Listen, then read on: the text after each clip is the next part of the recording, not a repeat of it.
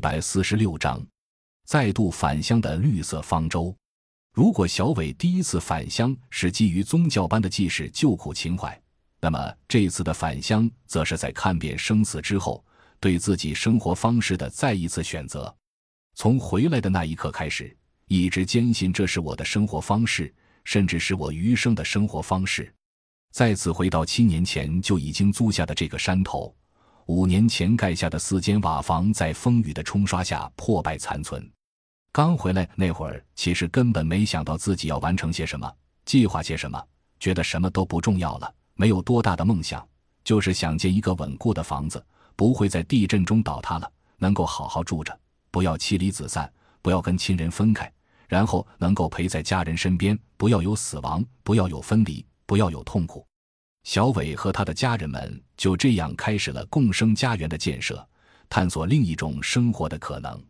小伟给农场取名为“绿色方舟农场”，绿色意味着注重环保、生态和保育，不是去创造新事物，而是想要恢复原来就有的环境。方舟来自诺亚方舟，这是人类在苦难的情形下聚集的一种方式。方舟上的人生活在同一条船上。所以是共生的模式，充满大爱，为下一代创造和抚育美好。农场是真实的落实农业生活、生产、创造事业的地方。从二零零九年到现在，农场的建设一直都在进行。所有房子都是生活在农场里的家人自己动手合力建造的。从完全不懂到购买工具、材料，请师傅现场指导，然后农场里的男女老少全部参与建房。农场的原则是多买工具，少请人。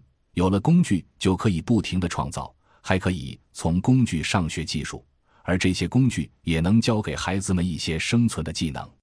水电、油漆、排水管线这些都是自己来做。盖房子一类需要技术的活儿，就请师傅到现场指导，然后向师傅学习，以后就可以自己盖房子了。刚开始修整老房子，因为人多。又在旁边盖了五百平方米的两排新房子。建设初期最困难的部分，也是花钱最多的就是运输。当时没有修通水泥路，所有的建筑材料都是运到离农场一公里的地方卸下，然后换拖拉机、三轮车或者肩挑背扛的方式运到山上来，几乎是三倍的运输成本。房子是最先修好的，这是最基础的，就是想让大家能够安定的住下来。之后就是修路。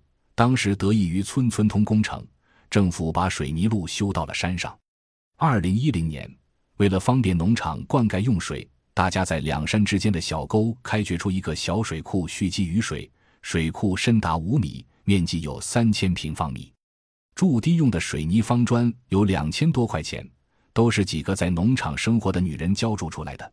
整个水库只用了两个月就完成了。为了更好的建设农场。小伟和九龄专门去学习了普门永续设计的课程，在自己的农场中实践各种永续生活的设计，也在农场安家落户，如芦苇逆渗污水处理系统、生态厕所、火箭炉、面包窑等。再加上小伟之前在实习生期间接受的生态农业理念，在农场中是看不到任何化肥、农药、除草剂等化学制剂的农业生产资料，甚至连肥皂。洗衣液等洗护用品都是他们自己动手制作的，除了农场生产不了氢氧化钠需要外购之外，其他原料基本上都是农场自产或废旧回收的。在对于洗漱用品的使用上，农场对外来人员的要求是很严格的，基本上都会要求来访的人不要自带化学制剂的洗护用品，因为农场的污水都是汇集到芦苇逆渗污水处理系统里处理。经过处理后的水则可以直接浇地。经过近八年的改造，农场已经自成生态系统，可以完全不依赖外部养分的输入，也实现了小伟最初给农场取名“绿色”的梦想。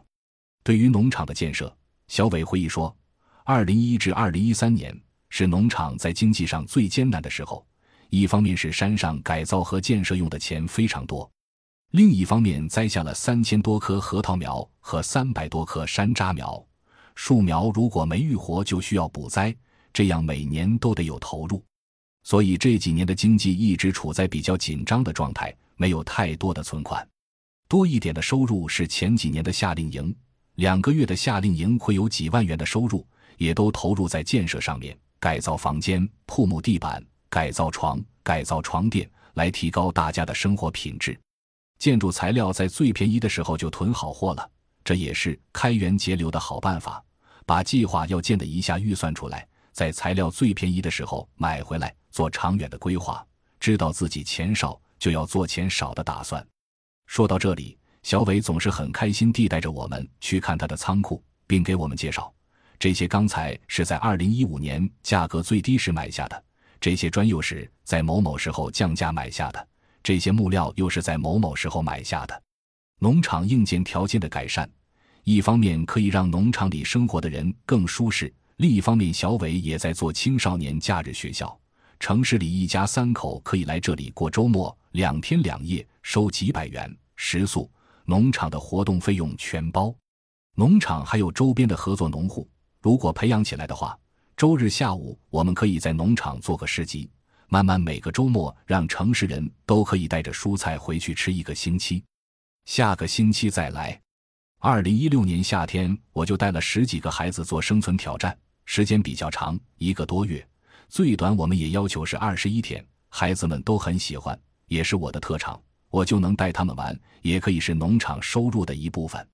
二零一六年也投入买了一万多元的设备，做公益性质的留守儿童乡村图书馆。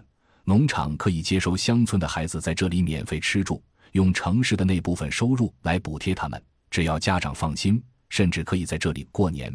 这两年都接待过好几个父母不回家的孩子了，大年三十就住在这里过年，都是免费的。所以这块也是未来农场必须要承担的责任和义务。